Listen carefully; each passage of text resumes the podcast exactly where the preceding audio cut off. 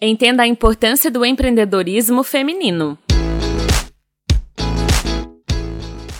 As últimas décadas foram marcadas por lutas pela igualdade de gênero. As mulheres conquistaram independência e vêm ocupando espaços que antes eram exclusivos dos homens. Nesse cenário, o empreendedorismo feminino traz importantes contribuições para a sociedade. Cada vez mais empresários atuam no mercado, porém, o mundo dos negócios ainda impõe obstáculos extras a elas. Hoje vamos conversar sobre alguns desses desafios.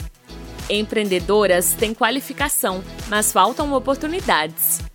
Existem aproximadamente 9,3 milhões de empreendedoras no Brasil, o que corresponde a 34% dos donos de um negócio no país. Os dados são do SEBRAE, Serviço Brasileiro de Apoio às Micro e Pequenas Empresas. A proporção ainda baixa tem relação com a nossa realidade sociocultural. Durante muito tempo, acreditava-se que lugar de mulher era em casa, preparando a comida e cuidando dos filhos. Para se ter uma ideia, esposa que quisesse trabalhar fora precisava da autorização do marido. Essa regra valeu até 1962, praticamente ontem em termos históricos. Desestimuladas a empreender, elas tiveram que correr atrás da máquina e conseguiram bastante num período curto. Segundo o Sebrae, hoje a quantidade de empresárias consideradas chefes de domicílio chega a 45%, superando o número de mulheres que dependem do dinheiro do cônjuge.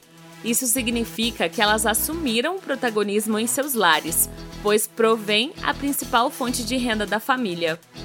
Se observarmos os dados das mulheres empreendedoras, 45% são chefes de domicílio, têm escolaridade maior em relação aos homens e têm taxas de inadimplências mais baixas que os homens.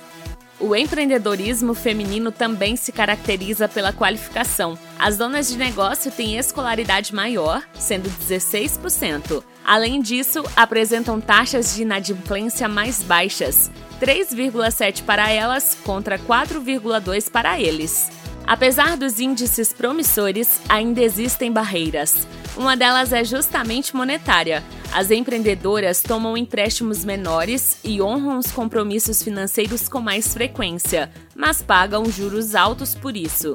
Calcula-se que a taxa seja 3,5% superior aos juros cobrados dos homens, considerando-se o dinheiro fornecido aos proprietários de pequenos empreendimentos.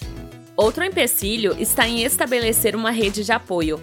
Como o empresariado sempre foi dominado por representantes do gênero masculino, a presença de uma moça nesse ambiente costuma ser vista com desconfiança.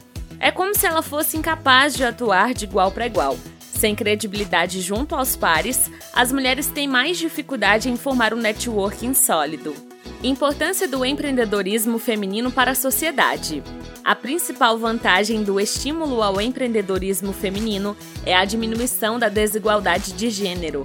Numa sociedade em que homens e mulheres têm direitos iguais, espera-se que todos assumam tarefas equivalentes. Da mesma forma que o pai tem capacidade de trocar fralda e preparar a papinha do bebê, a mãe pode atuar no comércio de bens e serviços. Quanto mais pessoas estiverem envolvidas com um negócio próprio, mais a economia cresce e não é necessário tomar a frente de uma grande indústria para isso. Pode ser um salão de beleza nos fundos de casa ou a venda de produtos artesanais na feira do bairro. Movimentos desse tipo geram emprego, elevam a renda média e melhoram a qualidade de vida das famílias. No mais, mulheres empreendedoras atingem a independência financeira.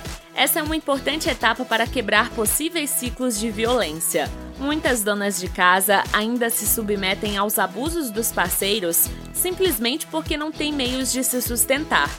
Assim, dependem dos homens para comer, ter uma casa e dar educação aos filhos, mesmo que o custo para isso seja negligenciar as suas próprias vontades. Dicas para as mulheres que querem empreender. Como ouvimos, empreendedorismo feminino é mais que mulheres abrindo empresas. Trata-se de uma ferramenta de transformação social. Se você também quer fazer parte dessa mudança, confira algumas sugestões de como começar. 1. Um, estude o mercado. Um novo negócio surge para satisfazer uma demanda de mercado. Dito de outra forma, você deve entender quais são as necessidades do público, isto é, Quais serviços ou produtos estão faltando em sua região?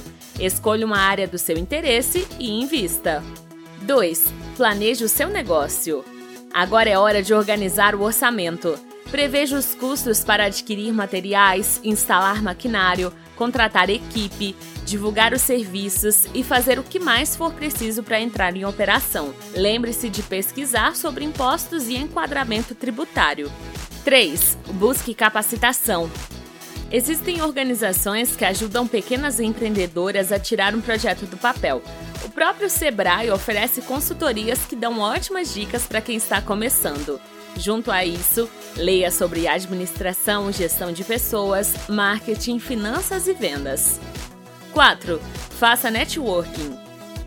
Sabe aquela história de que sozinhas vamos mais rápido, mas juntas vamos mais longe?